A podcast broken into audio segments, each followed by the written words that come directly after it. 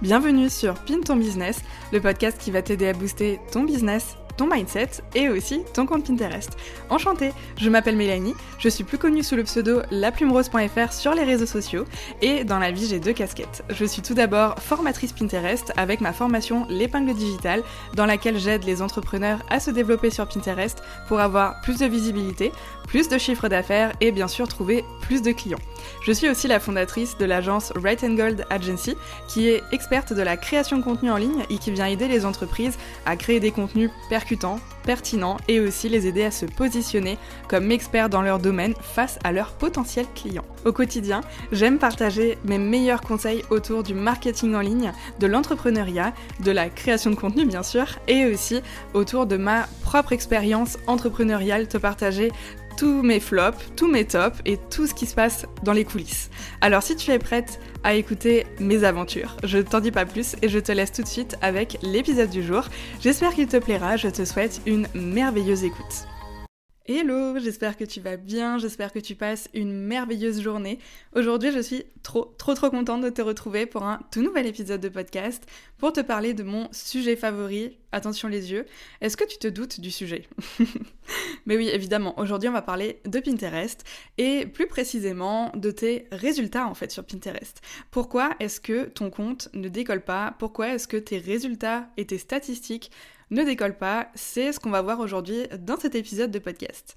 Parce que j'ai beaucoup de personnes au quotidien qui m'écrivent et qui me disent qu'elles ont euh, été déçues de Pinterest parce qu'elles ont déjà essayé mais qu'elles n'ont pas eu de résultats. Alors en général, je pose plusieurs questions à ce genre de personnes et je vois un petit peu avec elle qu'est-ce qu'elle a mis en place et peut-être ce sur quoi elle est passée à côté en fait finalement. Parce que si elle passe à côté de quelque chose d'important, que ce soit dans le profil Pinterest, que ce soit dans les partages, etc., il y a forcément un facteur qui fait que tes résultats ne décollent pas et c'est ce qu'on va voir aujourd'hui. Alors, on va voir cinq points différents. Tout d'abord, le premier point, oui, on rentre direct dans le vif du sujet, hein. on n'attend pas 50 ans. Alors tout d'abord, le premier point, si ton compte Pinterest ne décolle pas, c'est peut-être parce que tu n'as pas travaillé le référencement de ton profil. J'ai l'impression d'en parler limite à chaque fois que je parle de Pinterest, mais en fait au final c'est limite le plus important sur Pinterest. Parce que, encore une fois, Pinterest, c'est un moteur de recherche, et comme tout moteur de recherche, il y a un système de référencement. Je sais pas si on peut vraiment parler du SEO sur Pinterest, c'est quand même moins poussé que sur Google, etc. Bon, ça reste un SEO quand même, mais du coup, c'est quand même un peu moins développé. Mais pour autant, c'est quand même quelque chose que tu dois travailler et surtout que tu dois faire attention de travailler dès tes tout débuts sur Pinterest, avant même tes premiers partages en fait. Sur ton profil Pinterest, il faut travailler ton référencement. Qu'est-ce que j'entends par référencement? En fait, ce système sur Pinterest fonctionne par des mots-clés. Et ces mots-clés, tu peux les trouver facilement en faisant une recherche sur Pinterest. Donc tu vas aller dans la barre de recherche en haut de ton profil Pinterest. Enfin, il faut être sur ta page d'accueil sur Pinterest, très précisément. Et tu vas aller dans l'onglet de recherche juste au-dessus. Tu vas taper un mot, peut-être euh, par exemple une requête dans laquelle tu as envie de te positionner. Si maintenant par exemple tu es, euh, je sais pas, euh, prof de yoga, voilà, on va du coup cliquer et on va se dire, ok, qu'est-ce que je vais chercher comme requête, qu'est-ce que les personnes en fait que je vise cherchent sur Pinterest à savoir ou cherchent comme information. Donc on va taper par exemple, euh, je sais pas, euh, retraite de yoga, quelque chose comme ça. Je ne m'y connais pas du tout en yoga. Cécile, si tu écoutes cet épisode, je suis désolée. Mais pour le coup, prof de yoga, voilà, c'est toi qui m'as inspiré. Donc, euh, du coup, tu vas venir chercher euh, retraite de yoga. Et là, tu vas voir en fait s'il y a des suggestions qui s'affichent en dessous. Si c'est le cas, c'est que c'est une recherche qui est faite plusieurs fois, je dirais même, ouais. Et du coup, là, tu vas pouvoir te positionner sur ce mot-clé. En revanche, s'il n'y a très très peu de résultats, voire pas du tout de résultats, c'est que ce n'est pas une recherche qui est effectuée. Et alors à ce moment-là, il faut un petit peu essayer de trouver une alternative ou peut-être un axe différent pour ton mot-clé pour que tu puisses bah, te positionner sur un mot-clé qui est recherché. Donc les personnes font des recherches et pour que toi tu sois visible en fait aux yeux des personnes que tu vises. Parce que c'est bien beau d'être visible aux yeux de personnes qui aiment consommer du contenu gratuit, etc. Mais tu aimerais quand même attirer plus de clients, je pense. Donc si c'est le cas, tu vas chercher un mot-clé sur lequel te positionner, qui a pas mal de recherches, et là ensuite tu vas pouvoir utiliser ce mot-clé partout où tu peux mettre du texte dans Pinterest. Donc que ce soit le titre de tes tableaux, la biographie de ton profil principal, ça peut aussi être mis dans les descriptions des différents tableaux que tu as sur ton profil, et ça peut aussi très bien être dans tes épingles Pinterest, donc que ce soit le titre que tu mets sur ton visuel, mais aussi le titre de l'épingle, la description de l'épingle, et ça peut même aller jusqu'à l'URL de l'article de blog, donc le lien de redirection en fait finalement que tu vas mettre dans l'épingle. Voilà, un mot-clé, tu peux vraiment le mettre partout tu peux mettre du texte sur Pinterest, et c'est ça qui est génial. En travaillant comme ça ton référencement, tu vas t'assurer une visibilité qui va être constante, mais surtout le plus important, ça va permettre à Pinterest de te classer dans la bonne catégorie et donc de te rendre visible aux yeux des bonnes personnes, aux yeux de tes clientes idéales en fait finalement.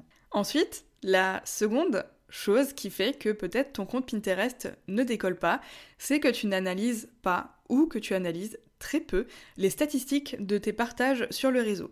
Alors, c'est très important, les statistiques, de toute façon, euh, je crois que tous les entrepreneurs en parlent de partout, parce que les statistiques, c'est pas nouveau, hein. c'est vraiment une donnée qu'il faut analyser, que tu sois sur Instagram, sur Pinterest, sur LinkedIn, que tu envoies des newsletters, etc. C'est vraiment un élément à prendre en compte parce que c'est vraiment là où tu vas pouvoir voir ce qui fonctionne et ce qui ne fonctionne pas. Et justement, l'intérêt de tout ça, c'est que ce qui fonctionne, tu vas pouvoir vraiment le dupliquer et le dupliquer, mais euh, à l'infini, pour pouvoir justement développer encore plus tes résultats et attirer encore plus de monde à toi.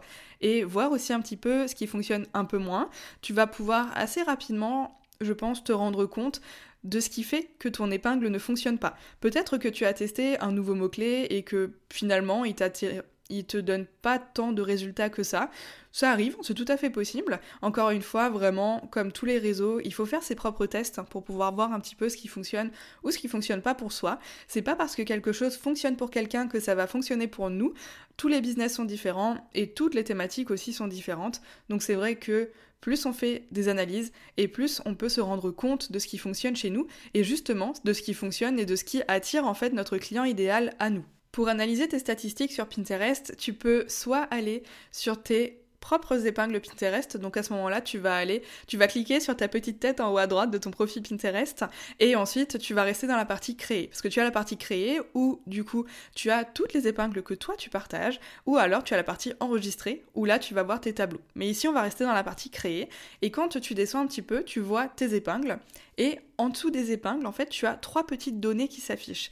Tu as un petit œil avec marqué du coup le nombre d'impressions de ton épingle. Donc ça, c'est le nombre de personnes en fait qui ont vu passer ton épingle sur leur feed. C'est pas du tout le nombre de personnes qui a cliqué, c'est vraiment juste le nombre de personnes qui ont vu passer ton épingle. Ensuite, tu as la petite donnée du milieu avec une petite épingle justement qui est euh, les enregistrements. Donc là, c'est le nombre de personnes qui ont enregistré dans un de leurs tableaux ton contenu. Ça, c'est très important de le prendre en compte aussi parce que justement, une personne qui repartage un de tes contenus, ça va t'assurer une visibilité encore plus grande parce qu'en fait, tu vas être visible donc du coup aux yeux de son audience aussi. Et c'est là tout l'avantage des enregistrements sur Pinterest, c'est vraiment que plus tu es partagé et plus tu as d'audience qui te découvre. Et enfin, tu peux voir sur la droite une petite flèche qui monte en bas de ton épingle. Et donc ça, c'est le nombre de clics sortants. Donc en fait, les clics sortants, c'est tout simplement le nombre de personnes qui sont allées sur ton site internet grâce à ton épingle. Voilà, c'est le nombre de personnes en fait qui ont cliqué sur le lien de ton épingle pour être redirigées vers le lien que tu as mis. Donc vers le lien de ton article de blog, de ton site internet, euh, de ta page de vente, de ta page de capture, euh, de ton post Instagram. Enfin voilà, c'est vraiment la personne qui a cliqué sur l'épingle et qui a décidé d'être redirigée vers le lien que tu as partagé. Et pour moi, ces trois données-là, c'est vraiment les plus importantes en fait finalement. C'est vraiment sur ça que tu dois t'appuyer et je dirais même que si tu veux développer ta visibilité sur Pinterest, le plus important, au début en tout cas, c'est pas les clics sortants, c'est vraiment le nombre d'impressions et le nombre d'enregistrements. Parce que l'enregistrement, encore une fois, plus tu as de personnes qui vont partager tes épingles et plus ta visibilité va grandir. Donc ça, c'est vraiment hyper important à prendre en compte, surtout au début quand tu es sur Pinterest. Le troisième point qui fait que ton compte Pinterest ne décolle peut-être pas, c'est que tu partages du contenu qui n'intéresse pas ta cliente cible. Alors, la création de contenu, vaste sujet. Comment aborder la chose? Bah disons, je, vais te donner un exemple très concret. Euh, moi, je, du coup, je vends ma formation l'épingle digitale, donc je donne des astuces à propos de Pinterest, forcément.